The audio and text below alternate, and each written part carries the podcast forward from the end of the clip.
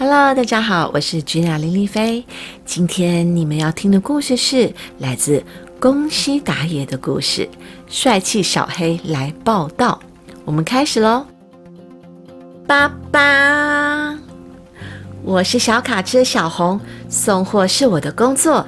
现在我正要去狸猫叔叔家载货。一到狸猫叔叔家，狸猫叔叔就说：“小红。”这次朱先生一家要在三角岛的顶端盖新房子，你能不能帮忙送盖房子的材料呢？因为这次有很多货物。正当灵猫叔叔说到一半的时候，吧，眼前冲来一辆黑色小卡车，叽叽叽叽，黑色小卡车突然刹车停了下来。他笑眯眯的打招呼：“久等了，我是小黑，请多多指教。”小红，因为货物很多，你就和小黑一起送吧，拜托你们喽。狸猫叔叔说着，在小红和小黑的身上装上满满的货物，两辆车就往三角岛出发了。叭叭叭！不，不行啦，小黑，你开太快了。什么嘛！你才慢吞吞呢，赶快把东西送到才重要啊！结果水泥搅拌车大哥开口说：“开这么快很危险的。”橘车阿姨则吓了一跳：“哇，哎，不要撞到啊！”尽管如此，小黑还是嚷嚷着：“让开，让开，让开！慢吞吞的乌龟车挡到我了！”就在这个时候。警车先生以惊人的速度追着小黑，那辆黑色卡车快停下来！小黑停了下来，小红很担心的说：“小黑不会有事吧？”警察先生对小黑说：“你看看，那辆绿色的卡车就是因为超速才撞上了护栏，你也差一点就变成那样了。”小黑吓得全身发抖。小黑，一昧求快不见得是好事哦。现在开始慢慢走吧，一边走一边悠闲的欣赏风景是很有趣的哦。小红笑眯眯地说。跟在后头的小黑哼了一声，开到小红的另一侧。不过看起来心情已经稍微好了一些。来吧，小黑，接下来是山路，加油吧！接着，他们一口气爬上了山坡。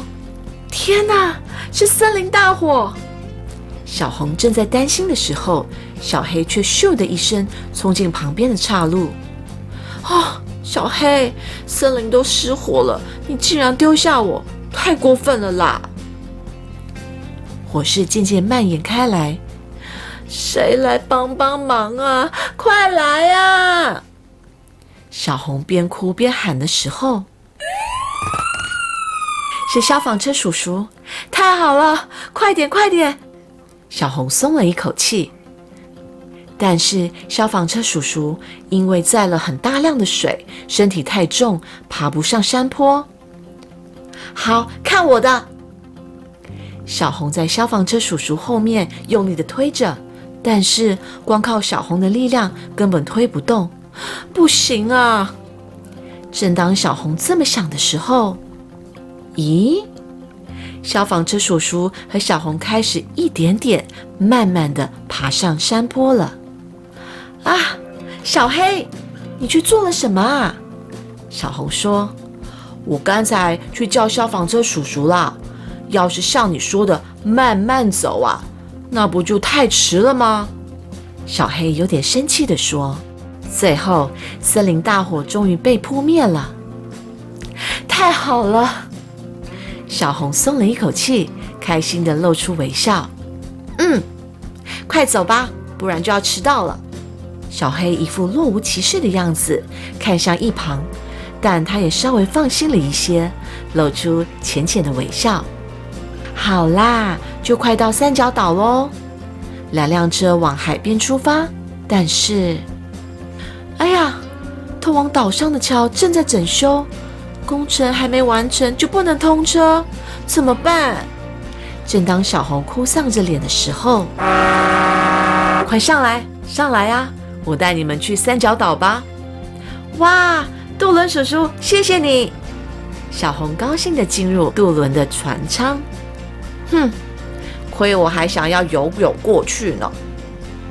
小黑装出一副若无其事的样子，也跟着进了船舱。然后，两辆小卡车终于抵达了三角岛的顶端。小红、小黑，谢谢你们！猪先生说完，马上开始动手盖房子。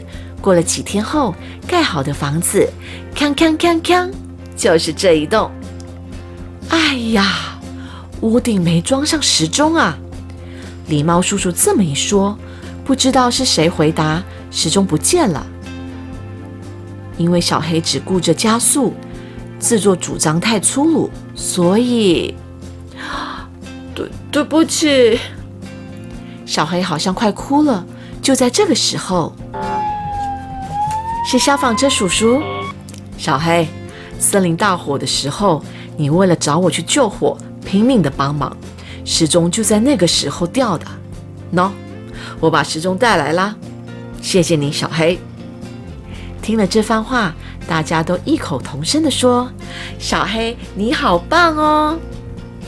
然后，哼，我是故意放在那里的啦。小黑故意装出一副拽拽的样子，却忍不住高兴地笑了起来。The end。小朋友喜欢今天的故事吗？帅气小黑来报道，是宫西达也的书。那我之前在第一百三十三集呢，也有呃念了宫西达也的书啊，叫做《慢小黄出任务》，所以小朋友如果喜欢的话，可以再去听一次哦。